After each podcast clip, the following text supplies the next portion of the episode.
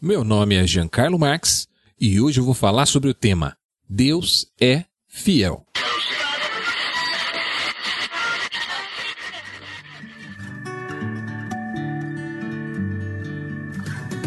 Você está ouvindo da Crentaços Produções Subversivas.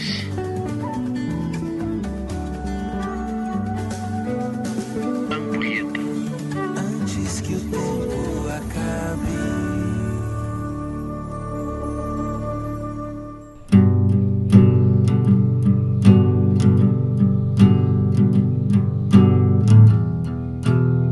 Mais uma vez o fim do ano se aproxima e com ele a renovação das expectativas de tempos mais calmos adiante. Ou como diria o J Quest, vivemos esperando dias melhores. A essas expectativas as pessoas costumam chamar de fé.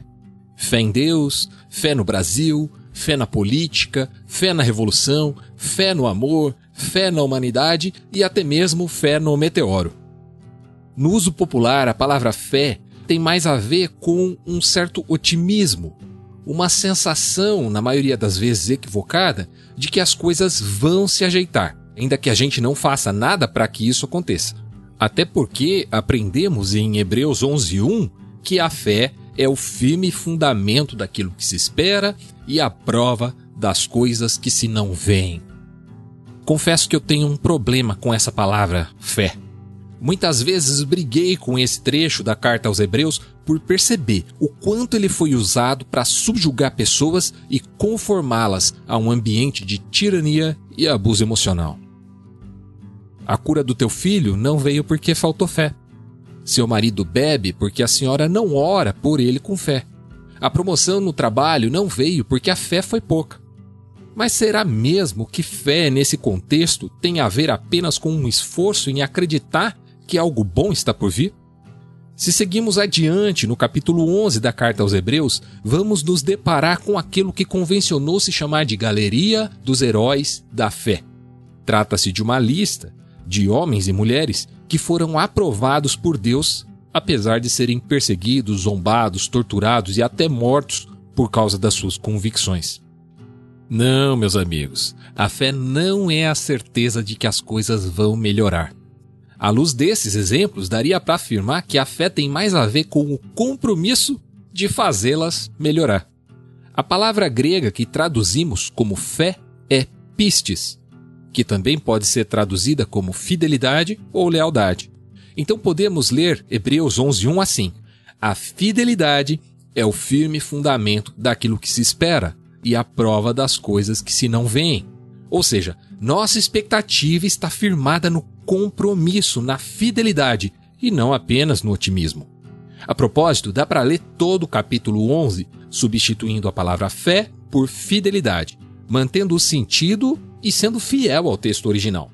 Por exemplo, por causa da fidelidade, Abel ofereceu a Deus maior sacrifício do que Caim. Ou então, por causa da fidelidade, Enoque foi trasladado para não ver a morte.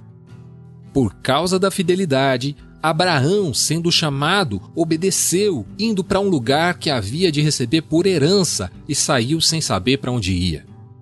Ou ainda, por causa da fidelidade, Raabe, a prostituta, não pereceu com os incrédulos, acolhendo em paz os espias. Percebe como cada um desses casos fala de uma atitude de compromisso e não de uma mera crença otimista? Eu te desafio a ler todos os versos desse capítulo fazendo essa substituição, fé por fidelidade. Mas por hora a gente vai saltar aqui para o fim do texto, lá os versos 33 ao 40, que dizem assim: Por causa da fidelidade venceram reinos, praticaram a justiça, alcançaram promessas, fecharam as bocas dos leões, apagaram a força do fogo, escaparam do fio da espada, da fraqueza tiraram forças, na batalha se esforçaram, puseram em fuga os exércitos dos estrangeiros. As mulheres receberam pela ressurreição os seus mortos. Uns foram torturados, não aceitando o seu livramento, para alcançarem uma melhor ressurreição. E outros experimentaram escárnios e açoites e até cadeias e prisões. Foram apedrejados, cerrados, tentados, mortos ao fio da espada, andaram vestidos com peles de ovelhas e de cabras, desamparados, aflitos e maltratados, dos quais o mundo não era digno, errantes pelos desertos e montes e pelas covas e cavernas da terra.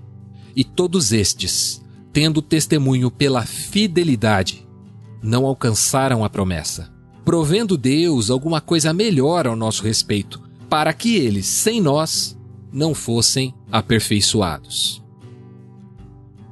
Quando a gente se mantém fiel aos nossos compromissos e propósitos, trazemos para esta realidade uma das muitas características divinas.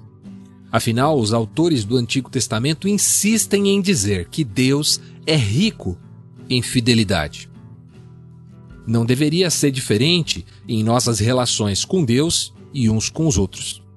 Eu fico por aqui nesse último ampulheta de 2022. Te desejo que em 2023 você consiga cada vez mais perceber a fidelidade de Deus e que também expresse fidelidade a Ele e ao seu próximo.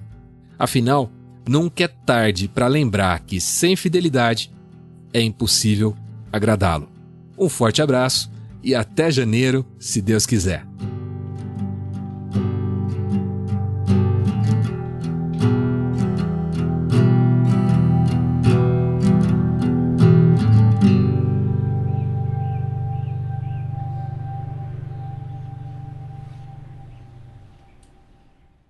Mamãe! É Deus, mamãe!